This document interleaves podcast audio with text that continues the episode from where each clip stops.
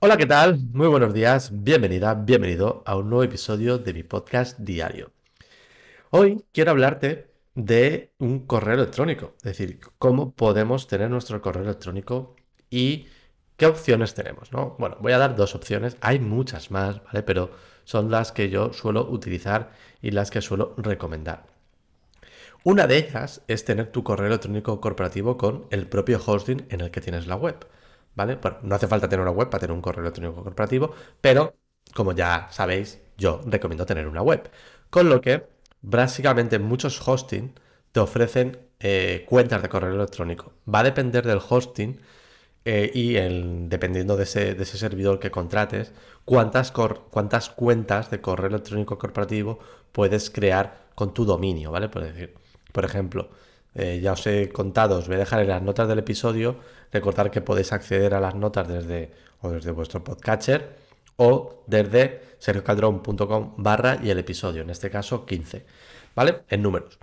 Entonces, eh, hay muchos con hosting que te ofrecen cuentas de correo electrónico corporativas ilimitadas. Hay otros que te ofrecen pues dos, otros que te ofrecen 15. Va a depender mucho del hosting. Normalmente cuando vayáis a contratarlo, revisar las características del plan y ahí os indicará pues cuentas de correo electrónico ilimitadas. Por ejemplo, SiteGround, que es el que utilizo yo, son ilimitadas, ¿vale? Puedes crear todas las cuentas de electrónica de correo electrónico que quieras, ¿vale? Y web empresa igual, también tienes ilimitadas. Entonces, eh, una de esas diferencias es el precio, es decir, si tienes tu web en un hosting, y quieres tener tu propio correo electrónico corporativo con el hosting, no vas a tener que pagar un extra, ¿vale? En cambio, en el caso de Google Workspace, ya os he hablado, os voy a dejar también las notas del episodio, un, artículo donde hablo de, Google Workspace, ventajas, ventajas, precios, etc. En el caso de que quieras utilizar tu correo electrónico corporativo con Google Workspace, antes conocido como G Suite, vas a tener que pagar, ¿vale? Además vas a tener que pagar por usuario, ¿vale? Y esto es súper importante que lo tengamos en cuenta. Es decir, si estás tú solo en tu empresa, pues eh, no vas a tener que pagar mucho. En los precios van desde, creo que son 6 euros el más básico, luego 12, 10, 12 euros el intermedio y creo que son 15 o 20 euros el más grande y luego tienes otras tarifas, pues en plan para grandes empresas, ¿no? Pero para autónomos como nosotros, pymes, etcétera, pues con el intermedio, de hecho yo sé el que tengo, ¿vale? El intermedio que creo que pago, no llega a 10 euros al mes, ¿vale? Entonces eso es por usuario. Si estás tú solo, pues no pasa nada. O tú sola, no pasa nada porque es una cuenta, ¿vale? Además tú te puedes crear de forma gratuita alias de correo electrónico, por ejemplo. Yo tengo hola arroba que es mi correo electrónico corporativo, y luego tengo alias, pues sergio arroba sergiocalderón.com, wordpress arroba eh, tal, pues, y otros correos, privacidad, arroba, bueno, tengo muchas alias, ¿vale? Que vas creando y que eso es, eh, eso es gratuito. La ventaja de tenerlo es que tú me escribes, por ejemplo, a privacidad arroba que es el tema que me hace tener el de mi gestor de RGPD, y eso se redirige, lo, lo recibo en la misma cuenta de Lola, ¿vale? Del normal. Con lo que puedes crear alias de correo electrónico eh, ilimitadas y de forma gratuita. Pero si sois más en el equipo, si sois una empresa, pues con 5 o 10 trabajadores, vas a tener que pagar esos 10 euros, esos 6 euros al mes por cada usuario. Si sois 10, pues 100, ¿vale? Si en el caso de usar la intermedia. Pero bueno, ya os digo que en el, en el tutorial os explico un poco más y hablo un poco más sobre ello, ¿vale? Entonces, una de esas diferencias es el precio. Con el hosting es gratuito, ¿vale? Va a depender del hosting cuántas cuentas podéis crear y con Google Workspace vais a tener que pagar pues desde 6 euros por usuario, ¿vale? Va a depender del equipo que tengamos, ¿vale? Luego otra diferencia sustancial es el acceso al propio email corporativo, porque claro, cuando tú te creas el correo electrónico corporativo con tu hosting, pues dependiendo del hosting también vas a tener el acceso, es decir, el acceso a través del navegador de una manera u otra. Hay unos que utilizan webmail, otros que utilizan otros sistemas de webmail, ¿vale? Obviamente, otra opción es añadir ese correo a una cuenta de correo electrónico de Gmail gratuita, por ejemplo, o utilizar programas de terceros como Outlook, Mail de Apple, etc. Tú te puedes añadir ese correo electrónico a tu programita de, de correo que utilices en el ordenador, o lo puedes ver desde el propio navegador dependiendo del hosting, ¿vale? Pues cada uno utiliza su manera. Entonces eso va a depender. En el caso de que utilices G Suite o Google Workspace, pues vas a usar la interfaz de Gmail, ¿vale? Además que también podrás utilizar tu correo corporativo para iniciar sesión en servicios, ¿no? Lo típico que te dice, inicia sesión con tu cuenta de Facebook, con tu cuenta de Google. Pues si tienes una cuenta de Google Workspace, vas a poder iniciar sesión con tu cuenta de correo electrónico corporativo, con lo que es interesante en algunos casos, ¿vale? Además, obviamente tendrás integrado toda la suite de, Google, Google Drive, Google Meet, eh, hojas de cálculo, documentos, mm, todo esto, ¿vale? Bueno, todo lo tienes con tu propio correo corporativo. A mí me gusta mucho, ¿vale? Por ejemplo, cuando hago una reunión con un cliente o con un proveedor o lo que sea, yo le mando un enlace de Google Meet y ese Google Meet es de mi correo electrónico corporativo, ¿vale? Con lo que queda mejor, o Google Drive.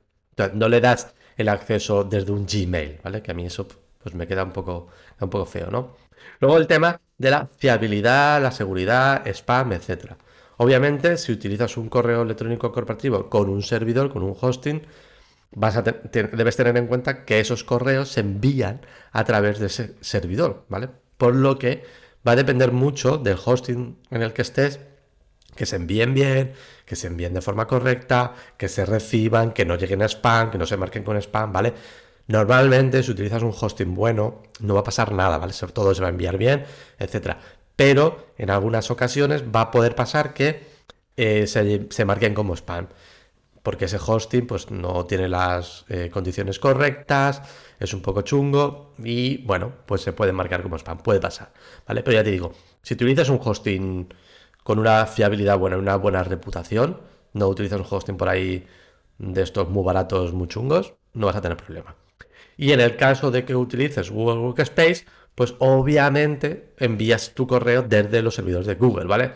De Gmail, para, para entendernos. Con lo que no quiere decir esto que nunca se vayan a enviar spam, pero seguramente eh, tengas menos posibilidades de que se marque como spam en caso de que lo utilices con otro, con otro servidor, ¿vale? Porque al final Gmail, Google está muy bien reconocido en el tema de correo electrónico. Lleva muchísimos años con esto, con lo que puedes tener esa confianza un poquito mayor.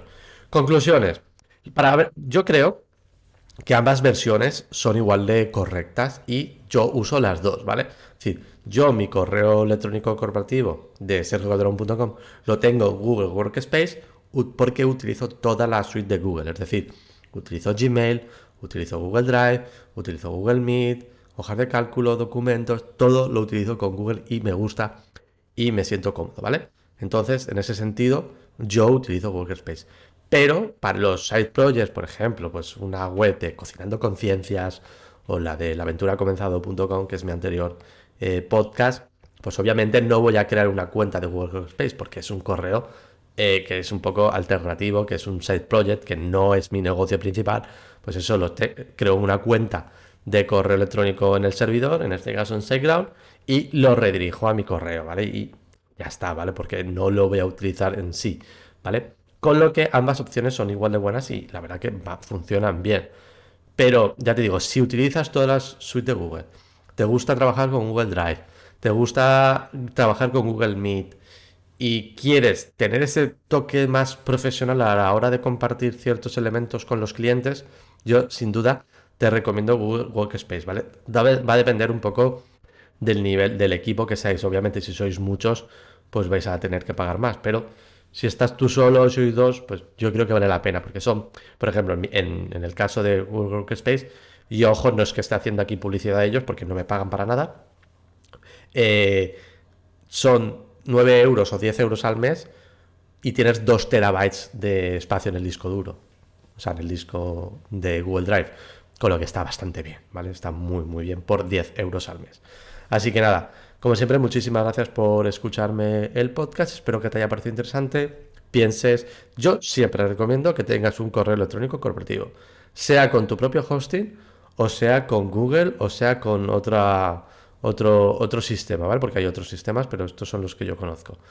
Siempre lo recomiendo porque es mucho más profesional enviar un correo desde hola tuweb.com que desde tu web no sé qué o tu negocio arroba gmail.com. Eso, la verdad que a mí, cuando entro a una web y veo que tiene un Gmail, mala espina, no me gusta, ¿vale? Así que bueno, espero que te haya parecido interesante el episodio de hoy.